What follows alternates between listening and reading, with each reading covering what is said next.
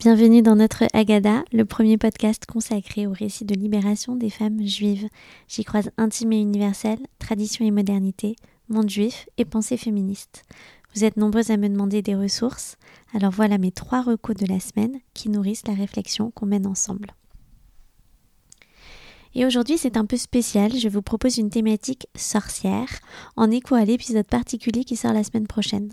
On sait que les sages-femmes ont été accusées de sorcellerie également, et je vous livre trois livres qui ont changé la donne pour moi.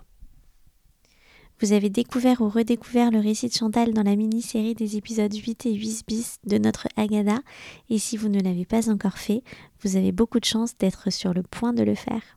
Et je redis ici la nécessité de son livre Au monde, ce qu'accoucher veut dire, une sage-femme raconte, où Chantal décrit son métier avant la légalisation de l'avortement, puis nous livre de courts récits des accouchements qu'elle a accompagnés. On y voit si bien ses allers-retours entre intime et universel, dont elle nous parle dans l'interview, et son militantisme intact pour les droits des femmes qui force le respect.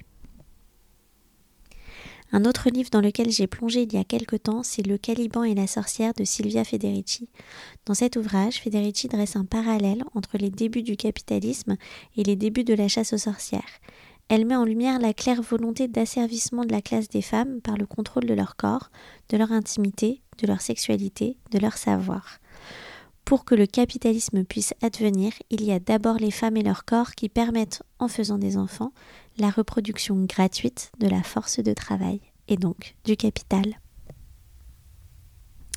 Et plus récemment, pour préparer l'épisode particulier, j'ai lu Le sexocide des sorcières de Françoise Daubonne, avant-gardiste de l'écoféminisme. C'est un texte court qui reprend les bases de la naissance puis de la récupération de la figure de la sorcière. Elle y invente ce mot de sexocide et c'est à elle aussi que l'on doit le mot de phallocrate et d'écoféminisme. Voilà, j'ai hâte que vous me partagiez vos avis et vos lectures. En attendant, n'oubliez pas de mettre 5 étoiles sur votre plateforme d'écoute, abonnez-vous et activez la petite cloche pour être notifié des nouveautés. A très vite pour de nouveaux épisodes.